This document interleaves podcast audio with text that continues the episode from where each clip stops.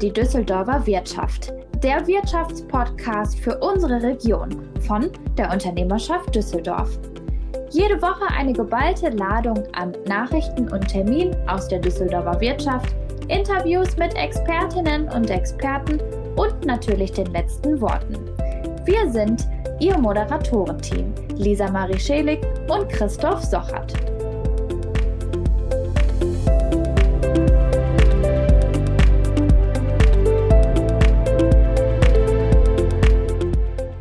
Ja, herzlich willkommen. Heute an diesem Freitag starten wir gemeinsam in diesen Tag mit dem oder mit Ihrem Business Podcast Düsseldorfer Wirtschaft. Wir freuen uns, dass Sie wieder dabei sind. Ja, auch von mir einen wunderschönen guten Tag hier und schön, dass Sie wieder dabei sind. Wir haben heute die 55. Podcast-Folge für Sie vorbereitet und sprechen über das wissenschaftliche Fazit der bildungspolitischen Diskussion mit Dirk Werner ähm, und Lars Tottmann. Da sind wir letzte Woche schon ein bisschen drauf eingegangen und heute hören wir rein.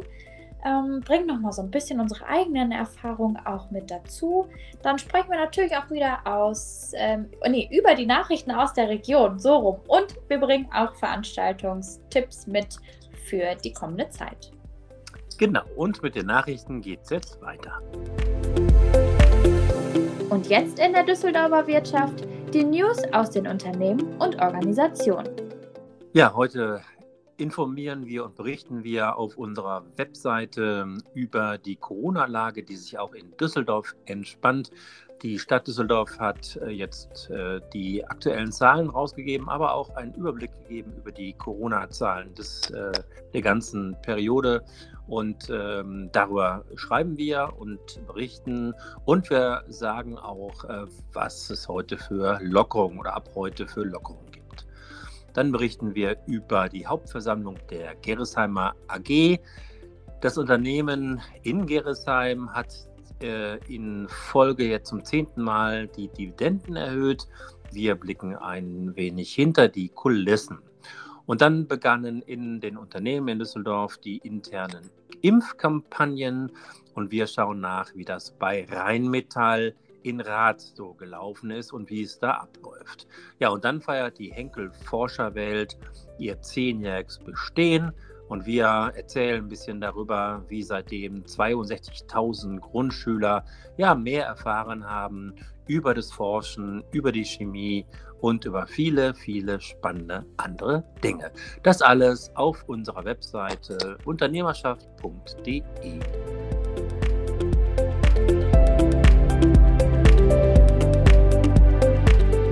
Damit Sie nichts verpassen, jetzt das, was wichtig wird in der kommenden Woche in der Düsseldorfer Wirtschaft. Ja, so wie es auf meinem Schreibtisch momentan aussieht, bin ich eigentlich schon im zweiten Halbjahr, denn hier tümmeln sich jetzt so langsam die Termine für die kommenden Monate. Aber ich möchte jetzt nicht sagen, dass hier nichts los ist, denn das stimmt gar nicht so ganz. Wir nähern uns nämlich den Sommerferien und das heißt für uns ähm, keine Pause, sondern es ist Zeit für Abenteuer, Roboter bauen, Filme drehen und vieles mehr. Und damit meine ich die Adventure School. Im letzten Jahr und davor das Jahr haben wir auch schon so ein riesiges Projekt gestartet ähm, für Düsseldorfer Schülerinnen und Schüler. Das ist ein umfangreiches Ferienprogramm, alles kostenfrei und es findet an verschiedenen Orten in Düsseldorf statt.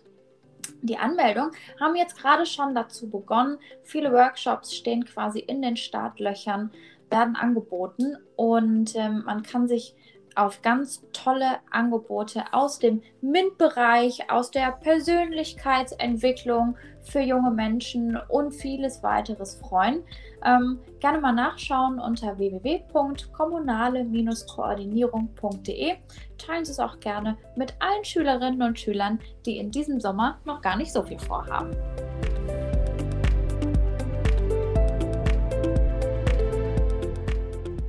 Ja, das war ein Blick in unseren Terminkalender. Mehr dazu natürlich auch auf unserer Webseite auf unternehmerschaft.de. Da sehen Sie, ähm, wenn Sie auf den Rechner schauen, auf der rechten Seite Termine oder wenn Sie auf dem Smartphone und mit dem Smartphone auf die Webseite schauen, einfach runterscrollen und dann kommen unsere Termine, aber auch einige externe. Also alles, was in Düsseldorf so los ist, das erfahren Sie dann auf unserer Webseite. Und jetzt schauen wir noch mal kurz in unsere Diskussion, die wir äh, letzte Woche hatten zum Thema Wahlen 2021. Da haben wir eine Live-Sendung gemacht hier aus Düsseldorf, aus den Sigma Studios. Und ähm, ja, sehr erfolgreich, wie ich finde. Mittlerweile fast 250 Mal angesehen.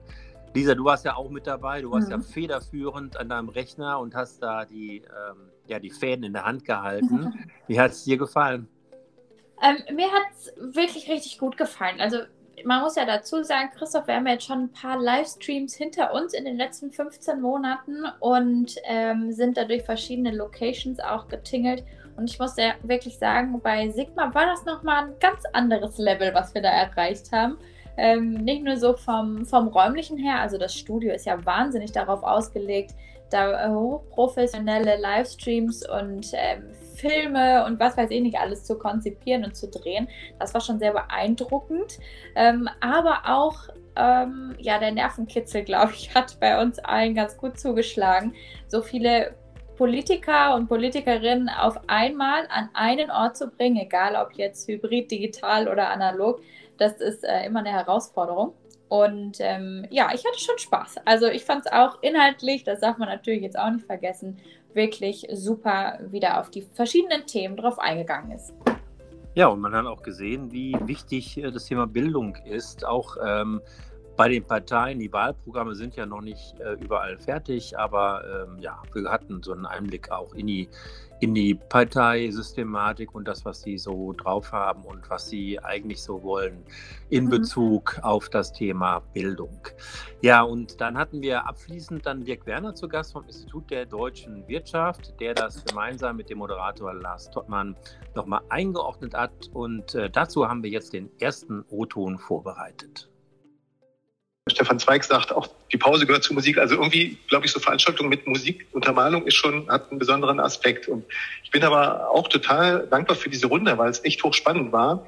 Und ähm, weil wir eine ganze Menge von guten Ansatzpunkten gesehen haben, von guten Schnittmengen, wo eine große Einigkeit herrscht. Andererseits natürlich, das ist ja grundsätzlich in diesen Debatten, gerade weil Sie vorher die Bundestagswahl erwähnt haben, natürlich auch immer Bilder mitkommen, wo, sagen wir so, tradierte Positionen der Parteien nach wie vor durchschimmern oder sehr stark werden. Andererseits aber auch Wunschdenken natürlich auch manchmal solche Dinge prägen. Also ne, nehmen wir mal ein Beispiel, die Fachklassen gewährleisten in der Fläche. Wenn wir ehrlich sind, das können wir gar nicht. Ja? Sondern wir müssen neue Wege finden und wir müssen neue Wege der, der Beschulung, der Binnenstruktur finden. Und da sind wir bei einem Punkt, der mich so ein bisschen ratlos zusammenlässt. Ich dachte, wir hätten sozusagen die Schulstrukturdebatte ein Stück weit überwunden. Ne? Also die Gesamtschule an sich hilft uns nicht, äh, auch nicht beim Thema Inklusion. Schweden wird immer so als Beispiel genannt und da stellen wir fest, dass ein Drittel der schwedischen Inklusionsschulen äh, Förderschulen sind wie bei uns. Ein weiteres Drittel findet in binnendifferenzierten Klassen statt, wie in Gesamtschulen. Und nur ein Drittel schafft wirklich den Sprung in das reguläre gemeinsame Lernen, was toll ist. Ja, aber wo wir manchmal die Latten dann zu hoch legen, wenn wir uns solche Ziele setzen ähm, und ja, die ideale Welt sozusagen uns vorstellen, weil das, das kriegen wir dann in der Regel in der Praxis nicht geleistet. Deswegen, was ich sehr gut fand, war ganz viele Hinweise darauf, dass wir individuell äh, voranschreiten sollten und ähm, da eben auch neue Wege gehen müssten.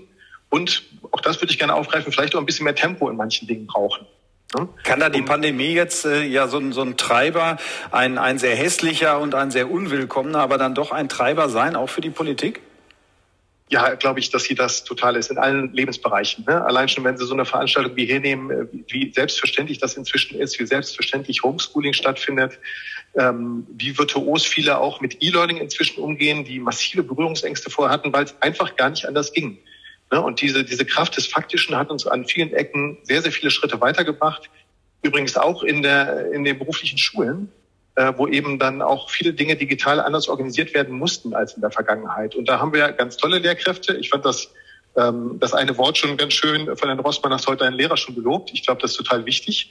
Andererseits aber ist es auch wichtig, darauf hinzuweisen, wo es eben nicht gut läuft und äh, den Lehrern vor Schienbein zu treten, den Lehrerinnen, äh, die sich so ein bisschen versteckt haben in dieser Zeit.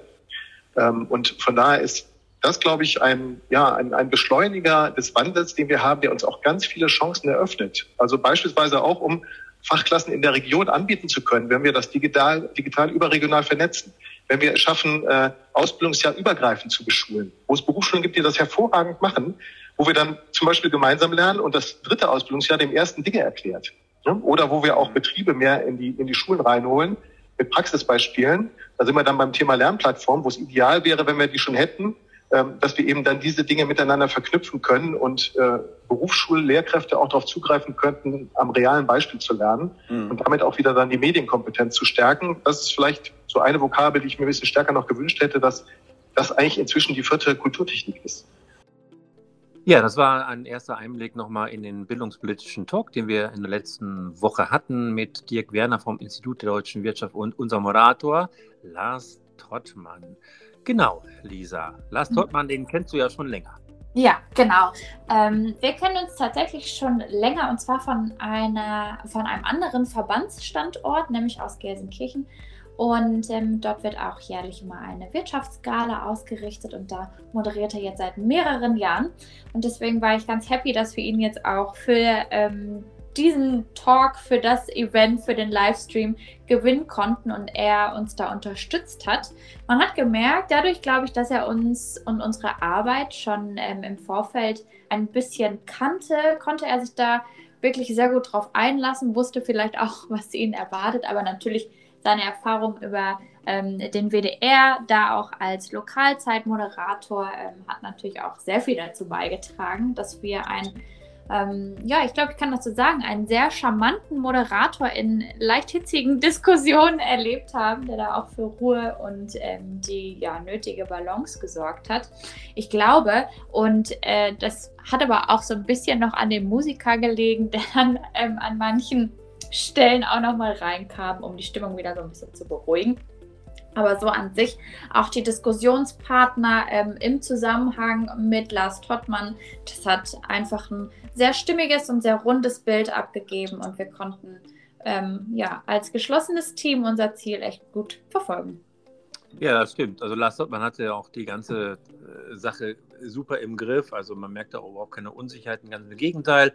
Und er hat so irgendwie den Flohzirkus äh, sehr gut äh, in der Hand gehabt und äh, konnte ähm, gut auch ähm, ja, die Fäden verfolgen und ähm, die Damen und Herren da entsprechend einbinden und auch äh, befragen, auch mal mit, mit äh, Fragen, die so ein bisschen tiefer gingen. Aber das fand ich sehr, sehr spannend. Und dann natürlich, wie du schon gesagt hast, die Musik. Georg Dubowski war mal wieder in Düsseldorf, ähm, der Jazzgitarrist ähm, aus äh, Bottrop, den wir vom Lesefest erkennen, aber auch von anderen Live-Geschichten. Ähm, und ähm, ja, das war dann insgesamt dann ein, ein rundes Bild und ähm, ja, kurzweilige 150 Minuten, natürlich auch wegen der Musik, würde ich mal sagen. Ja. ja. Genau. Und äh, ja, wir haben noch einen O-Ton für Sie vorbereitet. Noch einmal Dirk Werner und ähm, Lars Tottmann. Wenn wir das aus wissenschaftlicher Sicht, also aus Ihrer Sicht jetzt mal betrachten, das Bildungssystem, reagiert das eigentlich zwangsläufig eher auf einen Wandel in der Berufswelt oder ist es umgekehrt auch denkbar, äh, sich auf das, Sie haben es ja gerade gesagt, da wird sich einiges verändern, wir sind mitten im Wandel, der nimmt gerade Tempo auf. Gäbe es auch die Möglichkeit, da ja ein bisschen vorausschauend sozusagen schon mal zu gestalten? Ja, wir haben beides. Und ich würde mir mehr vom zweiten wünschen. Also natürlich reagiert das Ausbildungssystem immer auf das Beschäftigungssystem und das ist in der Runde sehr richtig angemerkt worden. Zwangsläufig rennen wir da hinterher. Wir überlegen uns gut, ob wir einen Beruf modernisieren, ob wir einen neuen Beruf einführen. Ist da auch ein Bedarf da? Da werden immer Zahlen geschätzt, wie viele Azubis wird es da geben? Ist das überhaupt eine Fachklasse und so? Ne? Zu Recht. Also wir prüfen das äh, in Ruhe. Äh, zum anderen stellen wir aber fest, dass die Unternehmen und auch die Berufsschulen, die sich auf den Weg machen und einfach vorangehen, innovative Konzepte entwickeln und dann auch Innovationstreiber sein können. Innovationstreiber für die Region, für die Branche, äh, für kleine, mittlere Unternehmen, die die Berufsschulen mitziehen oder auch Unternehmen äh, dadurch angetrieben werden, dass in der Ausbildung Dinge passieren, die auch in der Weiterbildung extrem wertvoll sind und hat im digitalen Wandel dann die gesamte Belegschaft auch ein Stück weit mitnehmen können. Stichwort Fachkräftemangel, das ist ja auch mehrfach Thema gewesen jetzt heute Nachmittag in den Diskussionen. Was droht uns da aus Ihrer Sicht? Ja, wir stellen fest, dass die Fachkräfteengpässe nicht verschwunden sind in der Corona-Pandemie. Sie haben sich in vielen Berufen, vielen Berufsfeldern entschärft. Also wir haben das regelmäßig mit Analysen auch begleitet. Und wir stellen gerade fest, dass der Arbeitsmarkt schon wieder sehr schnell anzieht. Und dass wir sehr schnell wieder in die Situation von vor der Pandemie zurückkommen können. Natürlich ganz anders akzentuiert über die Branchen. Also der Gehoga-Bereich, die, die Gastronomie, die Hotellerie, was immer Berufe waren, wo viele dachten, da kannst du immer mal tätig werden, haben im Moment ein riesen Nachwuchsproblem, weil diese fehlende Sicherheit viele extrem abschreckt, sich allein schon auf eine Ausbildungsstelle in diesen Berufen zu bewerben. Während die Bauindustrie, Tiefbau extrem brummt und es schon lange schwer hat, überhaupt junge Menschen für diese Berufe zu begeistern, weil die nach wie vor dann das Image haben, da musst du körperlich anpacken, äh, was ja auch so ist. Da kann vieles digital unterstützt werden, aber eben nicht alles. Und ähm, von daher ist das, was wir aktuell beobachten, so, dass die Fachkräfteengpässe, der Mangel bei den beruflich Qualifizierten schon am stärksten ausgeprägt ist wieder. Und auch bei den Meistertechnikern übrigens. Ne? Und mhm. so wichtig die Akademiker sind für unser Land, ähm, wir sind ja auch ein bisschen schwerer und langwieriger zu, zu qualifizieren. Ähm, also es wird angesichts der demografischen Entwicklung viel stärker darauf ankommen, ähm, Nachwuchs eben auf der beruflichen Fachkräfteebene. Ja, wie kriegen, wie kriegen wir das hin?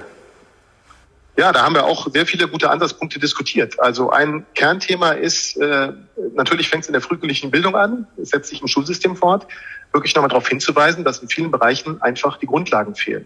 Und dann ist es schwer, sozusagen auf das duale System isoliert zu schauen, zu sagen, die müssen die alle aufnehmen. Die müssen alle irgendwie da rein und wir müssen nur genug Einstiegsqualifizierung oder Berufe öffnen und den Unternehmen ein kleines bisschen helfen.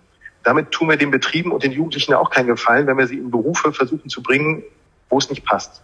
Und deswegen ist die Berufsorientierung nach wie vor ein Mega-Thema, wo Bundesländer natürlich unglaublich viel verändert haben in den letzten Jahren.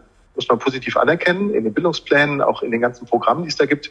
Beispielsweise hier in NRW äh, die Berufsfelderkundung, kein ähm, Abschluss ohne Anschluss. Also da ist wirklich viel gemacht worden, viel bewegt worden. Aber wir stellen fest, übrigens auch in, in Kreisen, wo die Öffentlichkeit nicht dabei ist, dass an, an Gymnasien nach wie vor große Beharrungstendenzen sind. Äh, meine Schülerinnen, meine Schüler, die sollen ja mal studieren. Das ist mein Fokus.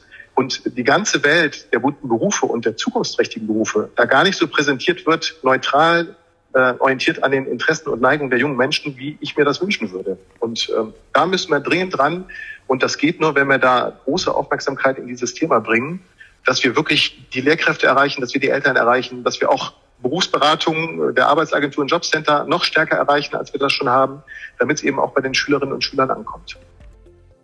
Wir haben reingehört in äh, das wissenschaftliche Fazit unseres bildungspolitischen Talks und damit sind wir eigentlich jetzt auch schon am Ende und nicht nur eigentlich, sondern wirklich. Ähm, danke, dass Sie eingeschaltet haben heute wieder und dabei waren. Sie wissen, Sie dürfen uns jederzeit weiterempfehlen, unseren Podcast, das, worüber wir berichten und uns natürlich auch immer wieder gerne Feedback zusenden. Ja, und alle Infos, äh, die Sie heute gehört haben, die finden Sie auch nochmal auf unternehmerschaft.de, den Livestream ähm, auf derausbilderkreis.de und ähm, ja, da finden Sie wirklich alle Informationen, natürlich auch im Subtext ähm, zu diesem Podcast auf Ihrem persönlichen Podcatcher. Und dann freuen wir uns natürlich, wenn wir uns am kommenden Freitag wiederhören hier an dieser Stelle. Und jetzt ähm, heißt es, Lisa Marie, ähm, dass wir Sie, also jetzt noch nicht, äh, wir haben noch kein Wochenende, aber in acht Stunden ungefähr, Sie in ein schönes äh, Wochenende entlassen mit ganz vielen Lockerungen, äh, ja. kein Test mehr in der Kneipe und im Restaurant. Ähm, also äh, wir können uns, glaube ich, auf ein schönes Wochenende vorbereiten. Absolut. Und wenn dann auch noch die Sonne scheint, ich glaube, dann kann man die neu gewonnene Freiheit schon noch besser genießen. Bis dann. Das war die Düsseldorfer Wirtschaft, der Wirtschaftspodcast aus Düsseldorf. Eine Produktion gemeinsam mit Frank Wiedemeyer. Und verpassen Sie auch nicht unser Radiomagazin. Jeden Mittwoch um 19.04 Uhr auf Antenne Düsseldorf.